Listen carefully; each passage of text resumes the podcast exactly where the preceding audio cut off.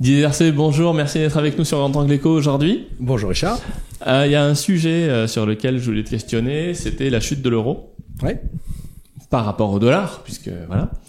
La question est, euh, j'ai entendu euh, certaines personnes qui disaient qu'on pourrait voir un euro à 50 centimes du dollar. C'est-à-dire qu'on pourrait avoir euh, 2 euros pour un dollar. Oh, Aujourd'hui, on en est loin, on est plutôt à la parité, grosso modo, à un pour un. Ouais. On va pas essayer de faire de la prévision parce qu'en fait on n'en sait rien et c'est pas on est- on n'est pas Madame Irma. Ouais. Mais quelles seraient les conditions euh, macroéconomiques qui feraient que l'euro puisse se dégrader à ce point en gros? Est-ce que c'est quoi le, le- le chemin, la pente désagréable euh, qui nous emmènerait euh, vers ça? Alors c'est c'est une vision euh, assez forte. Hein, c'est vraiment l'effondrement de 50% par rapport au dollar de, de l'euro.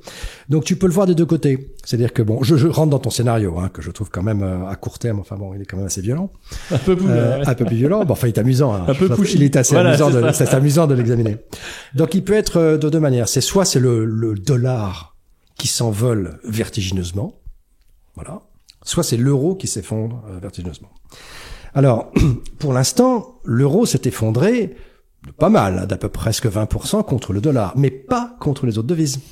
Pas contre le yen, pas contre le... Et là, il est en train de rebondir contre le yen, euh, tu vois, de façon spectaculaire. Pas contre la plupart des autres devises mondiales. Donc, l'euro, c'est c'est a chuté, mais c'est surtout un phénomène dollar. Bah sur le franc suisse, il a pris cher Oui, quand oui, même. Hein. Je peux te dire que les courses, c'est pas les mêmes. Bien hein. sûr, j'ai oublié, j'ai- j'ai oublié le franc suisse, excuse-moi, bien sûr, comme toujours. Ça, c'est vrai, bien sûr, bien sûr, évidemment, évidemment, le franc suisse. Euh, mais disons que c'est surtout un phénomène dollar. Donc ça veut dire que cette espèce de grande chute, c'était fortement un phénomène dollar. Donc est-ce que, en gros, la question à ce moment-là, c'est est-ce que le dollar pourrait s'envoler encore plus? Voilà. Alors c'est des conditions. Bon, euh, les actifs en dollars sont très chers. Le dollar est surévalué. A toutes les pressions en faveur du dollar. Euh, les Américains commencent à avoir peut-être un ralentissement de leur activité. etc. Enfin, il y a énormément de conditions qui montrent que ce cycle de dollars extraordinairement puissant est peut-être en train de s'épuiser un tout petit peu. Bon, donc l'idée que tout d'un coup le dollar double, tu vois, près de 100%, bon, euh, dans, une configuration normale, non. Maintenant, tu peux avoir des, des, des configurations apocalyptiques. Une configuration apocalyptique, par exemple, ça serait de l'autre côté, c'est pas que l'euro perde euh, 50%, c'est qu'il explose. Fragmentation de la zone euro. Et alors là, tu peux très bien avoir un truc comme ça. Ça, c'est tout à fait possible.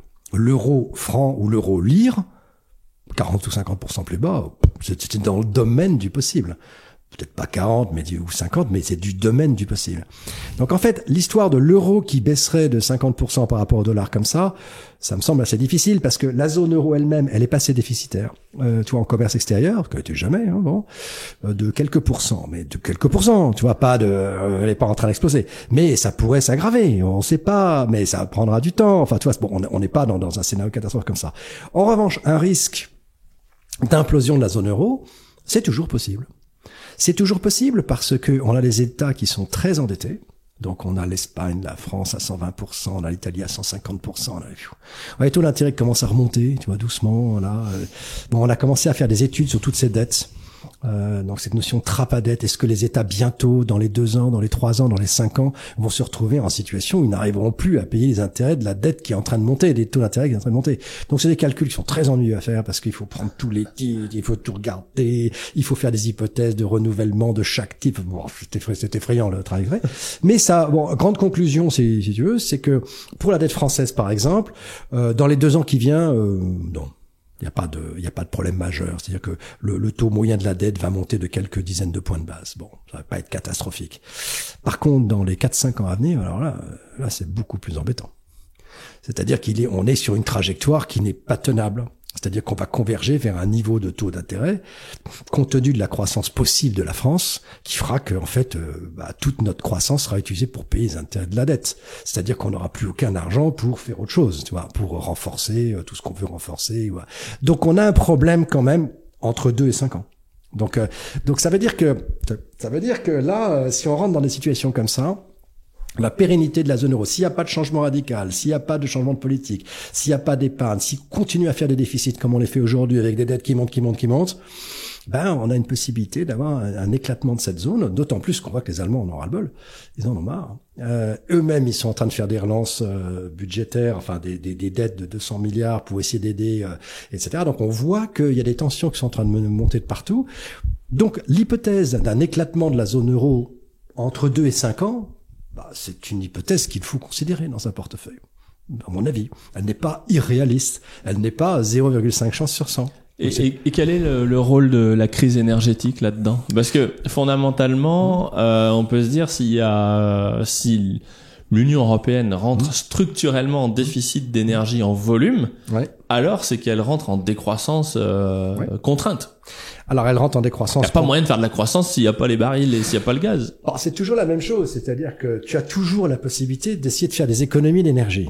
Alors bon, parce que tu vois, si tu si tout d'un coup, bon, on commence à le voir partout, puisque tous les on, en parle, on en parle, mais on en parle aussi beaucoup en Allemagne. Hein. On en parle beaucoup. Je te disais, on disait bon voilà, je disais ça dans l'article, c'était assez drôle. Dans, les gens se rendent compte, disent bah, est-ce que tu as déjà ouvert ton gaz ou pas? Ou, Ils disent pas ça en allemand, je sais pas comment dire ça, mais est-ce que tu chauffes déjà chez toi ou pas? Donc en fait, c'est dans les têtes. Alors, est-ce que cela va avoir Bientôt, on verra restaurant chauffé. Restaurant chauffé, restaurant pas chauffé. Donc, ça veut dire qu'il y a quand même une possibilité pour l'Europe de, d'essayer de, faire des, de, de, la productivité dans ce domaine-là. Alors, quelle va être Mais aujourd'hui, on parle des économies, mais, personne n'en fait. Je crois que c'est 1 ou 2 Exactement. Enfin, quoi. Exactement. Donc, le risque énergétique est assez considérable en Europe et en plus, il n'est pas le même partout. Donc il est très fort en Allemagne. Donc ça veut dire qu'il y a des tensions qui sont en train de se créer entre la France et l'Allemagne et l'Italie. Donc ça veut dire que géopolitiquement, on est quand même dans une situation difficile. Et en plus, comme il y a une inflation qui est très forte en Allemagne, les Allemands essayent de se dire, bon, on va essayer de protéger nos épargnants, on va protéger un peu, est-ce que le, ce qu'on a fait en France, etc. Et pour faire ça, les Allemands ont des marges de manœuvre beaucoup, beaucoup plus importantes que nous, financières, puisque eux, ils ont géré leur compte public beaucoup, beaucoup mieux que nous, puisqu'ils ont, tu vois, ils ont à peu près deux fois moins de dettes sur, sur PNB que nous. Donc ils peuvent, eux, se permettre d'aller euh, utiliser des marges de manœuvre qu'ils n'ont pas euh, grillées pour les dernières années, alors que nous on peut pas. Donc ça nous énerve, ça nous énerve qu'ils utilisent ça et qu'ils puissent se refinancer à des taux beaucoup moins forts que les nôtres, avec les nôtres qui montent. Donc ils essaient de mutualiser. Il y a des discussions énormément au niveau de l'Europe. Donc ça veut dire qu'il y a des tensions politiques internes euh, à l'Europe aujourd'hui qui fait que euh, si par hasard ben, les taux commencent à monter un peu plus fort parce que le marché commence à se dire je vote pour l'un et pas pour l'autre, donc, il commence à avoir des spreads sur les taux entre l'Italie, la France, l'Espagne, l'Allemagne, etc., qui montent. Les spreads qui montent, c'est une forme de prix euh, de l'éclatement possible de l'euro. Donc il faut absolument suivre les spreads, non seulement gouvernementaux. Donc les écarts entre les, taux d'intérêt dans chaque pays. Les écarts entre. Comme en 2010-2011. Euh, c'était ça. Donc il faut vraiment suivre ça parce que ça c'est un risque. Et si vous voyez des spreads qui s'envolent, ça voudra dire que l'euro, l'euro lui-même n'arrive plus à contrer cette divergence donc ça veut dire que l'euro lui-même est en risque de fragmentation. Et à ce moment-là, ben on sait pas très bien ce qu'il y a derrière. Donc ton hypothèse à ce moment-là d'un euro qui vaut 50%, ben il devient possible, tu vois, dans certaines mesures. Tu pourras avoir des dévaluations massives des pays du Sud pour que justement ils retrouvent un certain niveau de compétitivité, etc. C'est le scénario un peu catastrophe que je vois qui rend possible ce que tu proposais. Parce que aujourd'hui, euh, sur la liquidité sur les banques centrales, il y a mmh. plus de munitions, on est d'accord. C'est-à-dire que si jamais il y a des tensions qui apparaissent, la machine à imprimer les billets, elle est quand même. Euh... Bah, c'est ça le problème aujourd'hui. C'est-à-dire on sait pas trop comment régler les problèmes comme on faisait d'habitude, quoi. Ah bah maintenant, euh, la banque centrale dit c'est plus moi qui achète vos vos dettes, messieurs les, les gouvernants. C'est plus moi qui les achète. Vous avez, vous devez les lever par l'impôt. Ou alors vous devez avoir cette dette qui monte, mais vous devez euh, les financer par l'impôt. Ah, mais quand on est à plus de 50% eh d'impôt, ben, déjà... Eh euh... Ben, je sais, donc on a des problèmes, donc on a des gros problèmes. Et quand Mon on père voit... disait, on tombe pas un œuf.